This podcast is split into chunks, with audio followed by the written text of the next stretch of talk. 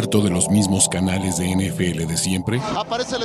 ¿Cansado de que te lean las noticias? Hoy fue un día soleado. ¿Te falta odio hacia los 32 equipos de la NFL? ¿Referencias de videojuegos? ¿Hodor?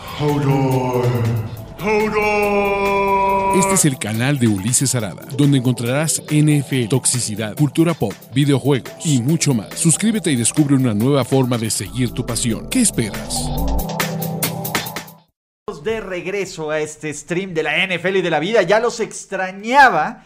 Hoy vamos con las reacciones y el análisis rápido de la semana 13 de la NFL. Este bonito stream que tenemos después de los juegos de la tarde, donde, ma, qué cosa, ma, qué cosa, eh, qué forma de, de, qué gran semana para ser fan de los Bills, de los Bengals, de los 49ers y se pone complicado el panorama, ¿no? Ya tenemos por fin a los dos primeros equipos eliminados de la temporada NFL 2022. Mi nombre es Ulises Arada y vamos, vamos a repasar todas las sorpresas, todas las reacciones, todo el mame de esta semana 13 de la NFL que ha sido maravillosa, muchachos. ¿Y por qué fue maravillosa? Primero agiten esas toallas, muchachos.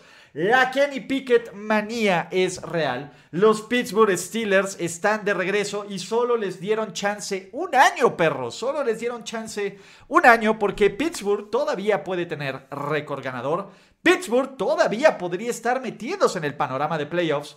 Pero la neta es que, pues no, Pittsburgh nomás hizo lo que tenía que hacer, que era ganarle un equipo de los Falcons que son muertísimos. Básicamente fue eso. Los Steelers dominaron el partido por tres cuartos. Básicamente, esto se puso 19-6 al tercer cuarto. Y la neta es que los Steelers, pues ahí van, Creo que poco a poco, si ustedes le van a los Steelers, si ustedes son fans de Pittsburgh y si estuvieron en el evento del Pepsi Center, platíquenme cómo les fue. Pero la verdad es que si ustedes son fans de los Steelers, por lo menos tienen este sentido de, güey, así, así se ve esta onda, ¿no? Por fin por fin eh, el camino y por fin este proyecto que nos están diciendo está teniendo forma. Najee Harris tiene 86 yardas por tierra y de hecho juega bastante bien. Kenny Pickett, otra actuación sin entregas de balón, que es lo más importante de este equipo de Steelers. La defensiva limitó a 300 yardas a los Falcons y Pittsburgh ha hecho lo que tenía que hacer, que es básicamente pues, ganar, Y ganar sin ningún problema. Pittsburgh se pone 5-7, los Falcons se ponen 5-8 y van a su semana de descanso. Eh, mágicamente, Atlanta aún tiene amplias posibilidades de calificar a playoffs ganando su división.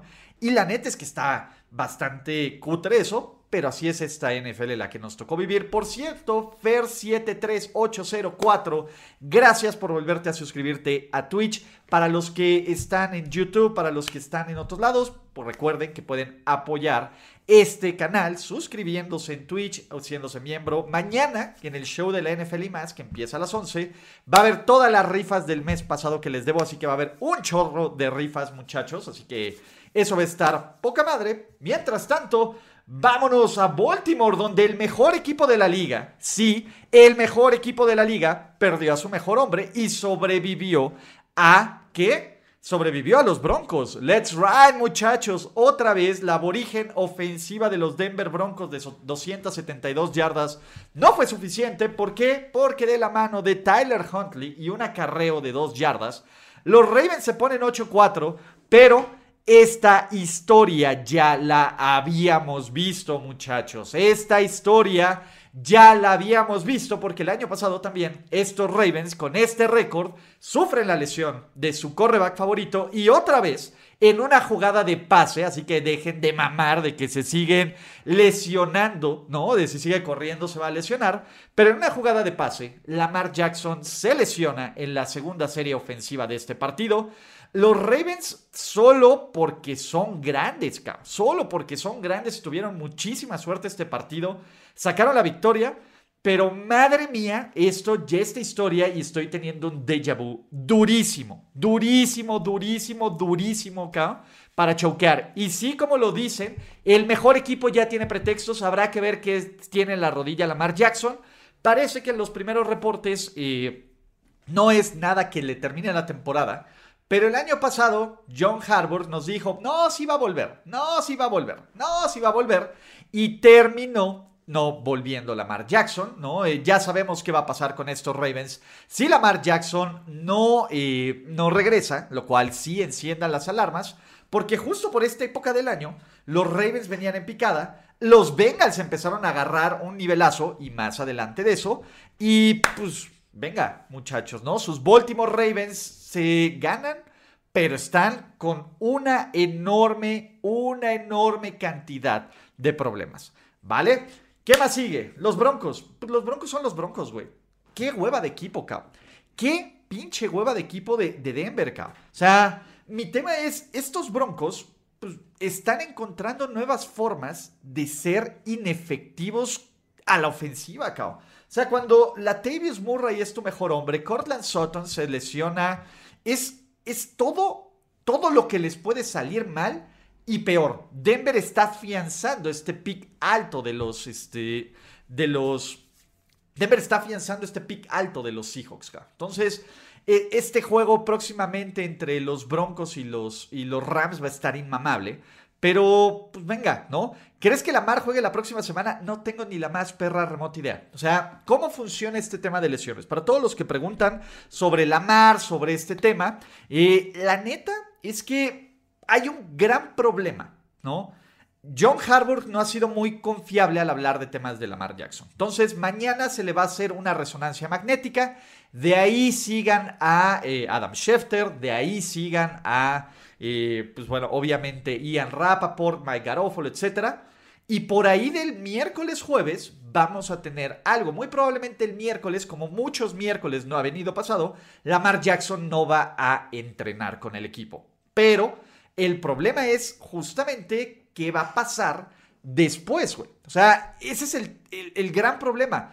El calendario de los Ravens sí es manejable, pero sin Lamar Jackson están completa y totalmente perdidos y absolutos. Pero bueno, muchachos, ¿no? Eh, por cierto, Canito53, gracias. Canito53 llevan 21 meses suscritos a este canal de Twitch. No mamen, son unos capos y los amo 10.000. Enséñales tu insignia de 21 años, mi querido Canito, aquí en los comentarios. Pero bueno, bien, eh, los Broncos, pues matemáticamente aún no están eliminados de playoffs, pero ya la próxima semana ya se mueren, muchachos. Pero bueno, Green Bay 28 los Chicago Bears. 19 y los Packers se convierten en el equipo más ganador con más victorias de toda la NFL. Ya superaron a los Chicago Bears. Justin Fields jugó, sí. Justin Fields tuvo sus momentos, pero se nota que no está bien. Lanzó dos intercepciones ya en momentos de desesperación. Aaron Rodgers tuvo un pase de anotación, pero la verdadera historia aquí, y creo que también es uno de mis aciertos viejos, en algún momento, en algún momento yo les dije que Christian Watson iba a estar compitiendo para ser el novato ofensivo del año, ¿no? Pues en una de esas, en una de esas, Christian Watson sí es el novato ofensivo del año. El güey tuvo un acarreo largo de, ¿cómo se llama? De 46 yardas para anotar. Otra vez volvió a atrapar un pase de touchdown. Parece que este güey puede ser el arma que Aaron Rodgers, que Aaron Rodgers, eh, pues quería y necesitaba y buscaba acá. Y esa onda es, ok, la temporada para los Packers con 5-8 ya parece que se fue al demonio, completamente. Aunque el empate de los Commanders y de los Giants pone cosas bien interesantes, pero la temporada de los Packers parece que ya se fue al riel. Al menos creo que hay la esperanza en este equipo de Green Bay que se puede construir a partir de, de estas piezas, ¿no? Creo que creo que estos Packers sí ya están en modo F-It y pues ni modos, cabrón, ¿no? Pues del otro lado, Chicago, pues la defensa volvió a fallar. El ataque terrestre tuvo sus momentos, sí, pero Justin Fields, uy, ahí estamos. Justin Fields, pues tuvo a Justin Fields, cabrón. Y Aaron Rodgers aún es dueño. Ya sabemos, no importa lo del riel, no importa lo malo, no importa lo cutre que sea ya sabemos que Aaron Rodgers va a tener de dueño a sus Dallas Cowboys y ya sabemos que Aaron Rodgers va a tener de dueño a sus Chicago Bears, muchachos. Pero bueno, hablando de ownership, el tío Dan diciendo, a mí, a mí me respetan, a mí no me van a ningunear con esa güera insípida. Y Justin Fields esquivó una bala fea. Vamos a ver también qué onda con este, con este tipo de lesión. Pero la neta es que Justin, eh, los Jaguars no tuvieron absolutamente nada que hacer contra la vorágine ofensiva que son sus Detroit Lions. 437 yardas de ofensiva total. 36.50 minutos, minutos en el, eh, el, reloj de posesión. Básicamente, Amon St. Brown te anota dos touchdowns, DeAndre Swift anota, Jared Goff se ve súper bien, la defensiva es completa y totalmente dominante. Y en general, Trevor, eh, Trevor, Trevor Targaryen tuvo un, muy, tuvo un partido difícil porque le metió una madriza acá. Y estos Jaguars que cuando uno quiere empezar a creer, cuando uno quiere empezar a creer en ellos y en estos Jacksonville Jaguars, pues luego hacen esta clase de choking, ¿no? Creo que estos Jaguars fueron una decepción y una decepción bien triste, dura y fea.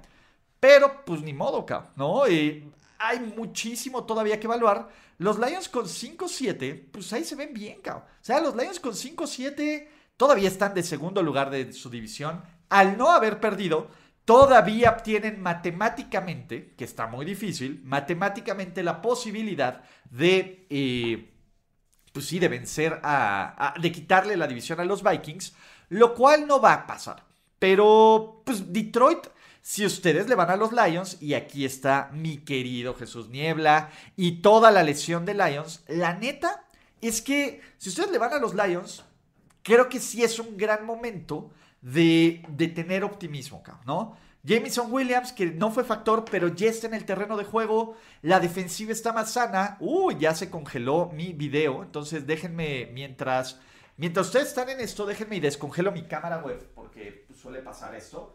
Pero mientras vamos a seguir platicando de la NFL y de la vida, así que vamos a ponerlo. Ay, estos temas técnicos, muchachos, necesito un güey que me sete todo y que lo haga perfecto. Pero pues mientras eso ocurre, pues vamos a tener que seguir lidiando con dificultades técnicas. Así que no se preocupen, muchachos. Pero, pues venga, Detroit 5-7, todo bien. Eh, Trevor Lawrence habrá que seguir qué onda con su lesión y ya veremos, ¿vale? Por cierto, Eric Best, que te has vuelto a suscribir a este canal por siete meses. Si me preguntas, Ulises, ¿recomiendas tomar a Dallas con menos 11? Yo los tisearía acá, ¿no? Eh, yo los tisearía con el menos 11, con el pick de bajas, acá. O sea, le metes más teaser a tus pick de bajas y Dallas menos 5. Y con eso te quitas de problemas, ¿vale? Entonces creo que ese sería el pick que yo haría en esta semana. Y pues bueno, en el juego de regreso del Coreba 4, el gato del Coreba 4 no jugó bien. Sin embargo, los Texans fueron los Texans y los Texans, pues la verdad es que se dispararon en cuantas veces pudieron dispararse en las piernas. Y los Houston Texans simplemente, pues no, no, no metieron ni las manos, cabrón. a ver, en este juego que quedó 27-14, tuvimos tuvimos, tuvimos, tuvimos un, un juego con solo un touchdown ofensivo, Solo tuvimos un touchdown ofensivo, ¿no? Eh, pues bueno, eh, básicamente Nico Collins fue el único que anotó. No mamen que, que, que Jimmy Garoppolo se rompió el pie. ¡Qué poca madre, cabrón!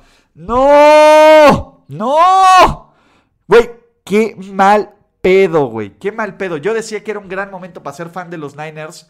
No mamen, qué mal pedo. Y el problema es que, eh, ¿qué, pasa aquí con San Francisco? Ahorita vamos a ir con eso. Pero, bueno, el equipo de Cleveland ganó. El coreback 4 se vio bastante oxidado. Lanzó una intercepción muy pendeja. Muy, muy, muy pendeja. Y en general, pues bueno, estos Texans eh, pues son el peor equipo de la liga, cabrón. Este es el peor equipo de la NFL sin ningún problema. Y vamos a dejar, denme un segundo muchachos, en lo que vamos a apagar la cámara, que se cargue esta mamada, ¿no? Y, listo, que a lo mejor es que no trae pila. Eh, vamos a ver. Eh, mientras eh, ponemos este mute. Pero, güey, qué poca madre, cabrón. Qué poca madre lo de Jimmy Garoppolo. qué poca madre que los Browns ganen, pero pues ya sabemos. Y del otro lado, Minnesota a las 12 del día es inevitable, imperdible, incabronablemente chingón. Y pues de la magia de un Kirk Cousins efectivo, ¿no? 173 yardas y un touchdown. De un Justin Jefferson que hizo lo necesario. De un Dalvin Cook y de un Alexander Mattison que corrieron juntos para 100 yardas y que corrieron juntos para dos anotaciones. A estos Vikings les sirvió construir una ventaja de 23 casi al medio tiempo, que se fue de 26, y de ahí aguantaron, cabrón.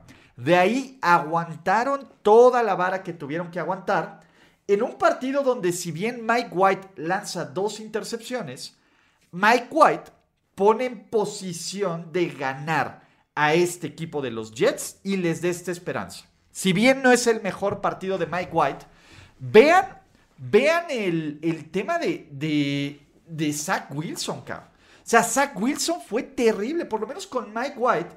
Toda la segunda mitad, si no alcanzaste a meter toda esta ofensiva, tuviste esta oportunidad, cabrón. Tuviste esta oportunidad. Minnesota ganó, sí, pero por eso hay mucha gente aquí en el chat y mucha gente en los comentarios dice: Yo no le creo nada a los Minnesota Vikings. Está cabrón creerle a los Minnesota Vikings cuando tienes un equipo que la verdad es que no domina nadie, cabrón. O sea, Minnesota está ganando todos estos juegos cerrados. Y en algún momento, esta suerte, esta suerte, esta suerte se le va a acabar a los Vikings. Si yo soy fan de los Vikings, eh, si yo soy fan de los Vikings, la verdad es que el 10-2 luce súper, súper endeble, cabrón. O sea, nadie le quiere creer a los Vikings. Pero los Vikings ahorita, muchachos, tienen la fortuna, porque no hay otra forma de decirle, que, pues bueno, San Francisco tiene que lidiar con la lesión de Jimmy G, que está del riel. Los Eagles sí se ven muy chingones. Tampa Bay está jugando del riel. Nadie, nadie los molesta en su división, cao. O sea, en serio, Dallas, o sea, fuera de Dallas, o sea, Dallas ya subió a los contendientes más bien por la lesión de Jimmy G. Y vamos a ver qué hace esta madre, ¿no? Pero pues los Vikings, eso no es culpa de los A ver, eso no es culpa de los Vikings, que ellos ganen y ganen y ganen.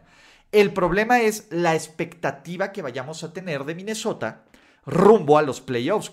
Cuando llegue esta expectativa irreal en playoffs, va a ser cuando será el putazo, ¿no? Y aquí te dicen, es que no se trata de dominar, sino de ganar.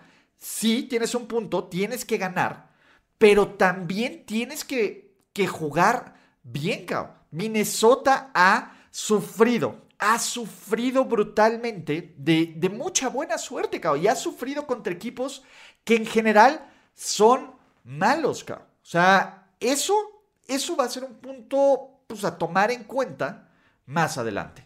Y hablando de puntos de tomar más en cuenta, muchachos, no, no podemos decir que se acabó la cervecin manía, porque Cervecín empató el juego faltando dos minutos, pero los Giants y los Commanders nos dieron, y esto es neta, un entretenido empate a 20, donde cada uno de estos dos equipos se lleva su golpe, donde cada uno de estos dos equipos dice nos vemos en dos semanas para ver cómo decidimos este partido, y donde en general, pues bueno, cada uno de estos dos equipos se mantiene medianamente firme en la lucha de un boleto de playoffs en la conferencia nacional, O sea, creo que los Giants son un mal equipo, cabrón.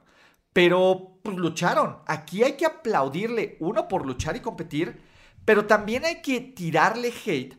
También hay que jugarle, tirarle hate durísimo a la decisión de, de Brian Dable de no jugársela en cuarta y dos en su yarda 50 en tiempo extra. O sea, creo que estos Giants tenían la oportunidad, tenían el, el, el momentum, tenían muchas, muchas oportunidades para cimentar su paso en playoffs y para meterle un patín a los Commanders y, agarrar este caso, este, este lugar de playoffs. Y no lo hicieron los Giants. Y, creo que a mí me deja mucho este mal sabor de boca. Bueno, Darius Slayton volvió a soltar un par de pases terribles. Eh, pero ninguna de las dos líneas ofensivas jugó bien. El pass rush, a ver, Dexter Lawrence tuvo un muy buen partido. Eh, es el pick 5 que Avon Tibo de Ox mató a Cervecín, de milagro no fue un fumble. Pero estos Giants compitieron. Y eso hay que aplaudírselo. Hay que aplaudir que compitan con Jimmy Garoppolo. Con Jimmy Garoppolo, perdón, es que están poniendo en los comentarios. Sí, ya, ya vimos lo de Jimmy, vamos para allá. Hay que aplaudir que, que estos... Pues que estos... Ah, que estos Giants sean un buen equipo luchonca, ¿no? La otra bronca es, eh, pues del otro lado los Commanders, si bien Taylor Heine quiso estas jugadas, faltó punch. Fallaron en los momentos claves, no convirtieron en tiempo extra. Terry McLaurin es un chingón. Terry McLaurin es un chingón, ¿vale? Eh, ya nos habías dicho que había temporadas con múltiples empates, pero ¿cuál ha sido la más reciente temporada? Isaí Luna, te lo platico mañana en el stream. Ahorita no tengo ese dato, pero lo voy a buscar.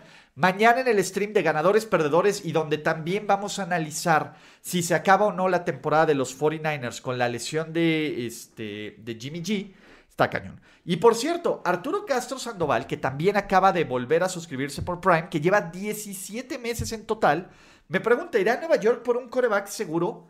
No sé, cabrón. O sea, Daniel Jones, pues fue medio limitado, pero Daniel Jones, a ver, fue tu líder corredor con 71 yardas, cabrón. O sea, creo que los Giants están, va a ser, va a ser un caso complicado. Pero bueno, el que no es un caso complicado y fue una madriza inmisericordia y donde, uno, Jalen Hurts se pone, por lo menos ahorita, como el principal favorito para ser el MVP. Con tres pases de anotación, con otra anotación por tierra, con el mejor equipo de la liga, con un ofensivo en pararte.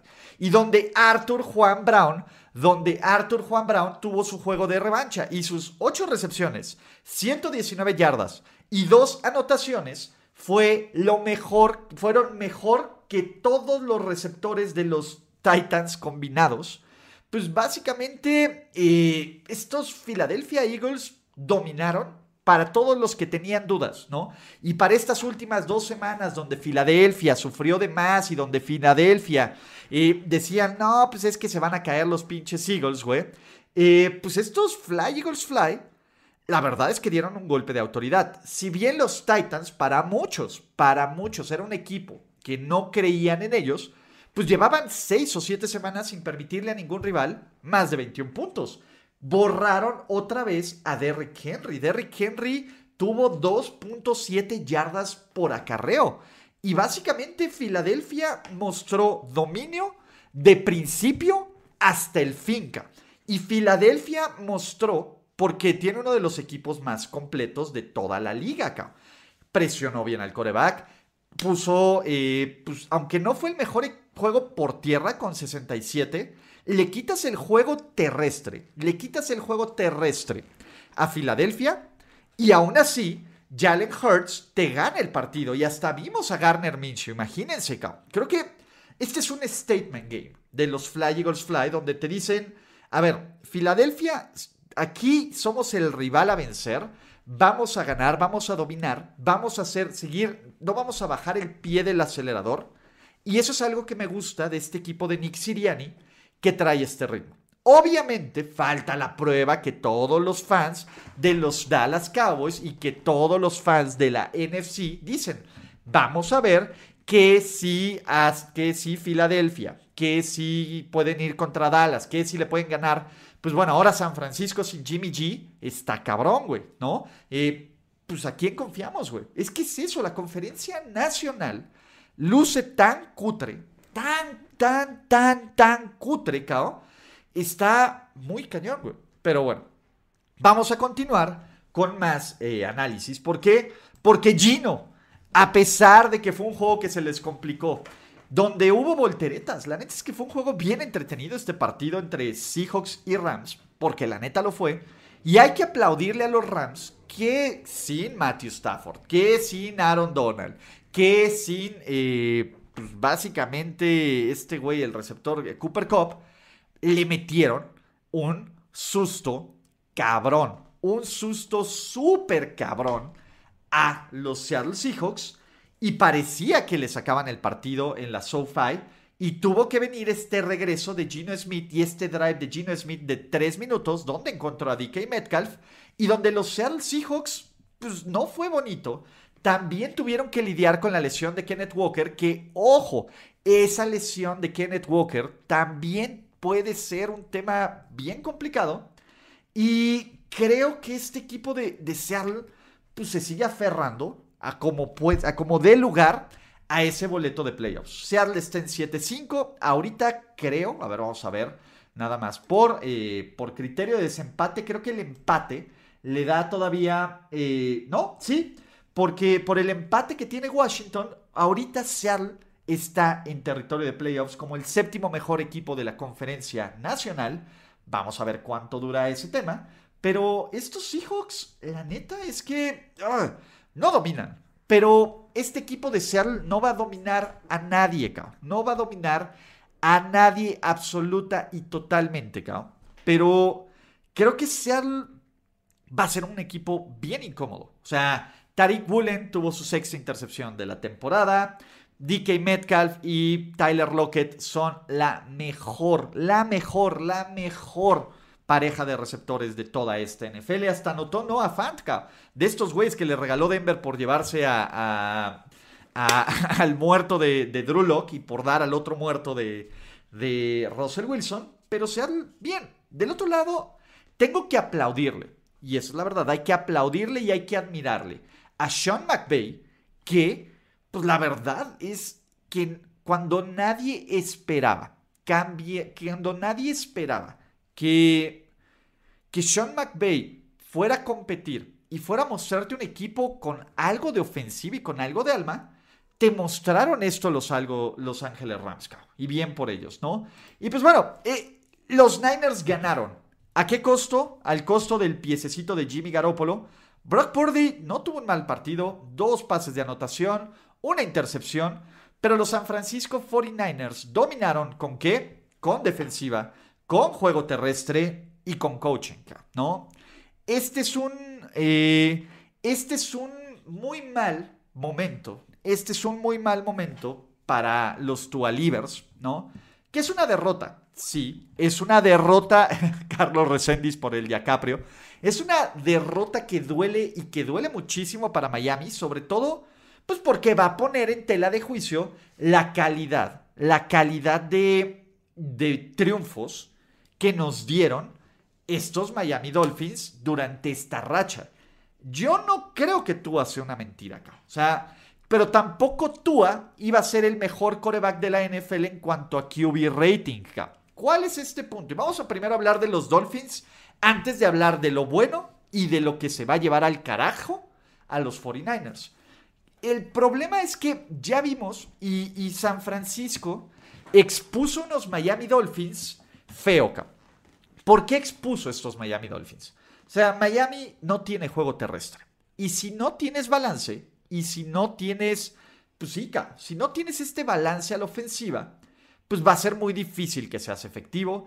Va a ser bien difícil, muchachos, sobre todo que, que seas efectivo todas las semanas. Le pegaron a Tua y le metieron unos madracísimos. Estos Dolphins tuvieron cuatro entregas de balón, ¿no? Fue el fumble de Tua, fueron las dos intercepciones y la verdad es que las dos intercepciones en jugadas seguidas ni siquiera, ni siquiera fueron, eh, ni siquiera fueron buenas, O sea, ni siquiera fueron justificables. Son muy malas, muy malas intercepciones de Tua chiquito bebeca, ¿no? Entonces, eso es una muy mala noticia. ¿Cuál es otra mala noticia para Miami? La defensiva también fue expuesta acá. Creo que un equipo como San Francisco y sobre todo un equipo como San Francisco con Brock Purdy, que es Mister Irrelevant, que se cae Jimmy Garoppolo al principio de este juego y aún así del brazo de Brock Purdy te avanzan y te avanzan bien, te deja como bastantes focos rojos bastantes focos rojos en este equipo de San Francisco. Creo que estos San Francisco 49ers son una, son una muy buena ofensiva. Y creo que vimos lo mejor de Cal Shanahan como play caller aquí. Y vimos a un Miami muy limitado, muy limitado, ¿no? Yo aún creo que Tua Tango Bailoa sigue siendo uno de los 10 mejores corebacks de la liga. Ya ponerlo como tú a MVP, no, creo que hay que tener una pausa. El que sigue jugando como si no hubiera un pinche mañana, porque esa es la verdad, es Tyreek Hill, Otra vez este güey tiene 9 recepciones, 146 yardas, una intercepción. Y estos Miami Dolphins, pues se quedaron muy cortitos, ja. Y viene una parte del calendario donde vamos a ver qué tan contendiente, qué tan super equipo, qué tan, eh, pues sí, qué tan máquina perfecta, porque vienen dos juegos divisionales. Vienen Jets y vienen Bills. Y vamos a ver si enfrentando a estos dos equipos que ya les ganaron en temporada, bueno, los Jets ya les ganaron, cabrón. Le ganaron a los Bills por mucha, mucha, mucha suerte, cabrón. ¿Vale? Pero creo que este Miami está en un momento donde es make or break de la temporada. Ahora, ahora vamos con San Francisco. Y parte del tema que voy a analizar mañana, parte del tema este, que, que voy a analizar mañana es si la temporada de los 49ers ya se acabó. Yo les puedo decir de bote pronto, no. Y les puedo decir de bote pronto, no. Porque los 49ers son un equipo lleno de muchísimo talento, cabrón. De muchísimo talento. O sea, el roster que tienen los Niners, la defensiva que tienen los Niners. A ver, esta defensiva de los 49ers, eh, pues básicamente, pues ¿qué hizo? Tuvo, limitó a 14 primeros y dieces a los Dolphins, a 0 de 7 en terceras oportunidades a Miami. Tua Tagovailoa, que estaba de líder de QB rating, tuvo un QB rating de 79.7. Nick Bosaka, que está haciendo... Eh, que está haciendo todo lo posible para ser el jugador defensivo del año, se aventó tres sacks y generó un fumble, En general, este equipo de, San Francisco tiene muchísimo talento y creo que tiene un coaching interesante para cobijar a, a Brock Purdy. Bien decíamos que a Jimmy G había que cobijarlo y había que hacerlo que él no ganara todo lo partido, cabrón. Y bien lo dice Abraham Fragoso, a Purdy le pides lo mismo que a Jimmy, no la cagues, haz suficiente. Creo que Jimmy tenía un mejor control y un mejor entendimiento de esta ofensiva. Las jugadas grandes y las jugadas espectaculares que Jimmy podía hacer, les gustara o no, eh, pues no las puedes hacer con Brock Purdy, que está súper verde, cabrón. Pero yo en lo personal, ahorita, no creo que se acabe la temporada de los 49ers. Lo que sí está de la chingada, muchachos, es que por una o por otra razón no podamos tener un pinche duelo entre Jimmy Garoppolo y Tom Brady. Me lleva la rechingada madre, cabrón. Por una o por otra razón, no se nos hace, no se nos hace tener un Brady contra Garoppolo. Y qué jodido, y qué jodido por Jimmy, güey. La neta es que sí me enoja. Sí, ustedes no me están viendo llorar, pero casi, casi estoy, bien, estoy llorando. Qué pobre güey, cabrón. Pobre Jimmy Garoppolo, este güey da todo de sí para mantener esta, esta pinche máquina arriba. Y Jimmy Garoppolo no. Es, es, bien mala suerte, cabrón. Romperte el pie, cabrón. Y romperte el pie así. Qué poca madre, cabrón. Qué poca madre. Pero bueno, San Francisco evidentemente agarrará algún coreback a gente libre, los sospechosos de siempre, cabrón. O sea, ya el refurbish de refurbish. ¿Por qué, cabrón? ¿Por qué? Porque pues ya no hay cambios. San Francisco ya no puede hacer ningún cambio con ningún otro equipo porque ya pasó la fecha límite. Y pues bueno, vamos a, ver si, si, estos Niners pueden sobrevivir con Brock Purdy. O sea, lo más interesante es San Francisco, y, y eso es, hay que dejarlo bien en claro, con este récord de 8-4, tendrían que pasar muchas irregularidades para que estos San Francisco 49ers no califiquen a playoffs. No sean. Ahora, la división ya no se ve tan fácil ganada, cao. Pues porque, pues, obviamente Jimmy les daba una ventaja contra Seattle, cao. Pero, pues, ahora, quién sabe, cao. O sea, quién sabe qué va a pasar ahí. Pero ya platicaremos más adelante. O sea, estas son reacciones rápidas. Ya habrá mañana y por eso les digo que se suscriban y que activen las notificaciones de estos canales porque mañana, porque mañana, durante el stream de ganadores, perdedores y más temas, va a haber en específico un tema de Jimmy Garoppolo y de los San Francisco 49ers de, güey, si eh, se acabó la temporada sin Jimmy, no, etcétera. ¿Vale? Entonces, vamos a ir con ese tema, con calma. Paternidad, le dicen. Joe Burrow se ha convertido en el primer coreback en la era Patrick Mahomes en ganarle tres juegos seguidos y en el cual, pues Patrick Mahomes nunca le ha ganado a Joe Burrow. Pero no solo fue a Joe Burrow, estos Cincinnati Bengals y sobre todo esta defensiva de los Cincinnati Bengals parece que están descubriendo la forma de, y esta es la palabra mágica, contener a sus Kansas City Chiefs. Por tercera ocasión consecutiva, o por lo menos por segunda ocasión consecutiva, Patrick Mahomes se ve como un coreback mortal, cabrón. Patrick Mahomes se vio como un coreback desesperado, cabrón.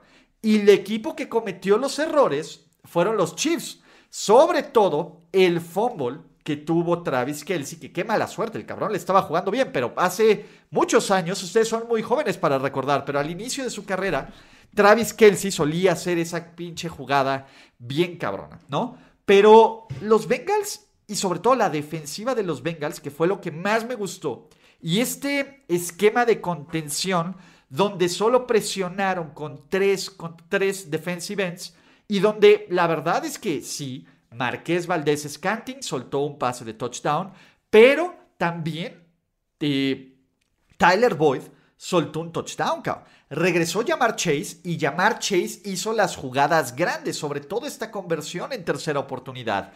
Y Joe Burrow lanzó unos pases espectaculares bajo presión. Samaya Perrin tuvo su primer juego de 100 yardas. Y en general, estos, estos, estos Bengals, le metieron un chorro, le metieron un chorro de corazón, cabrón.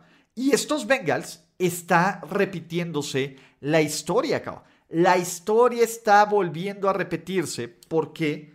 Porque estos Bengals están empezando a jugar bien al final de la temporada.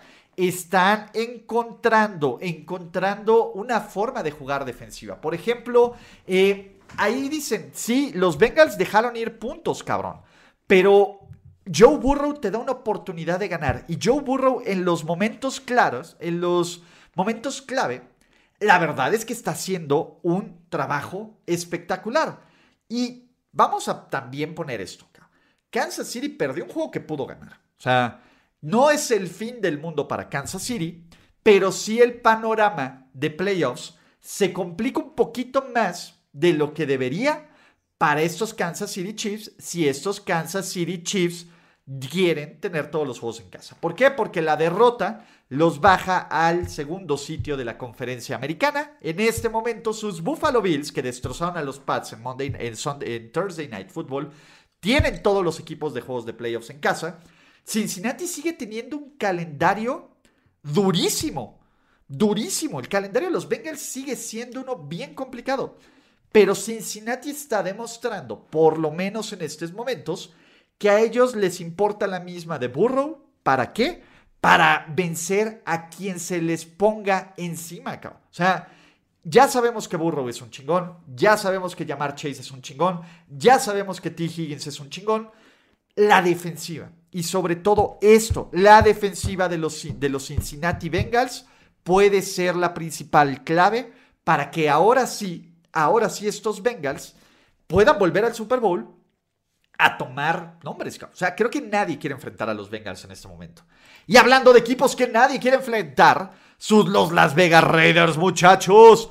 Los Las Vegas Raiders, otra vez, ¿no? Otra vez que haciendo los quitarrisas, ganando, metiéndole el pie a los Chargers, que pues es lo más Charger, acá. O sea, una vez más, los Chargers permitieron un corredor de más de 120 yardas, Josh Jacobs, 144 yardas, un touchdown. Davante Adams, que sigue siendo el 100% de esta ofensiva, atrapó 177 de las 250 yardas de ofensiva total de Derek Dallas Carr, ¿no? Y las dos anotaciones. Y los Chargers, güey, qué equipo tan tibio, qué equipo tan de la B y qué equipo tan grisca, ¿no? Y muchos dirán, pues fue culpa del social media quarterback pues la verdad es que en parte, pues, a ver, Herbert falló en los momentos clave, pero el coaching es terrible, cabrón. O sea, Brandon Staley, güey, cuando Brandon Staley resulta ser peor que Josh McDaniels, hay que tener ser, hay que tener serios problemas. La verdad es que estos Raiders pues güey, es el equipo y por lo menos están jugando ahorita como el equipo que muchos fans de los Raiders dijeron, güey, es que este equipo está para cosas grandes. Y yo sé que el hubiera no existe, pero los fans de los Raiders viven en un perpetuo hubiera, cabrón. Porque si tan solo hubieran, hubieran con todas esas mayúsculas, acá, cerrado el juego de Monday Night Football contra los Kansas City Chiefs, o no, pinche McDaniels, o hubieran evitado el comeback de qué monito, o hubieran todos estos, eh, todos estos hubieran y estos partidos cerrados que los Raiders perdieron y que los Raiders perdieron por coaching, estos Raiders estarían en una posición bien interesante para competir en playoffs. Desafortunadamente, el hubiera no existe para sus, Las Vegas, los Las Vegas Raiders, que van a tener este rol de el equipo que no quieres enfrentar, que el equipo que, que va a ser bien incómodo, cabrón. Y pues punto, cabrón. Pero pues es parte del show, muchachos. ¿Cómo van mis picks? Pues la verdad es que no fueron tan mal. Hasta ahorita he fallado eh, Detroit, Detroit, el empate y el de los Chargers. K. Entonces, solo llevo tres fallas, me siento satisfecho. Traigo a Dallas, ahorita que ya vamos a ver a sus Dallas Cowboys, y mañana traigo a Tampa Bay. Muchachos, eh, a pesar de que la cámara falló, a pesar de todo eso, quiero agradecerles porque el rating que tuvimos estuvo espectacular. Gracias por hablar de NFL. Nos vemos mañana en el show de la NFL y más. Si aún no lo hacen, suscríbanse a este canal, activen sus notificaciones. Vienen unas cosas bien, bien, bien, bien, bien fregonas en este canal.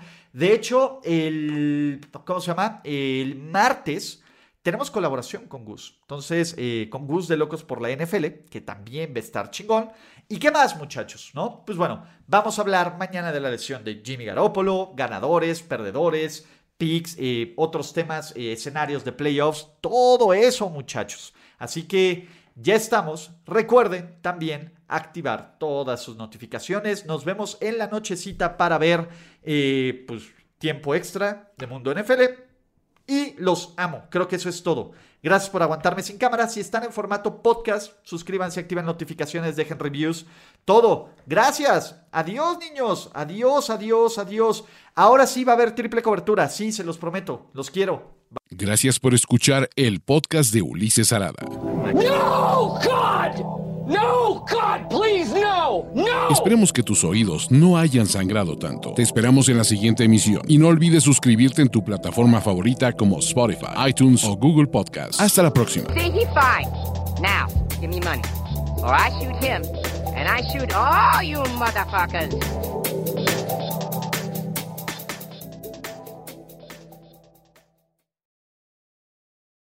With Lucky Land slots, you can get lucky just about anywhere. Dearly beloved, we are gathered here today to. Has anyone seen the bride and groom? Sorry, sorry, we're here. We were getting lucky in the limo and we lost track of time. No, Lucky Land Casino, with cash prizes that add up quicker than a guest registry. In that case, I pronounce you lucky. Play for free at LuckyLandSlots.com. Daily bonuses are waiting. No purchase necessary. Void where prohibited by law. 18 plus. Terms and conditions apply. See website for details.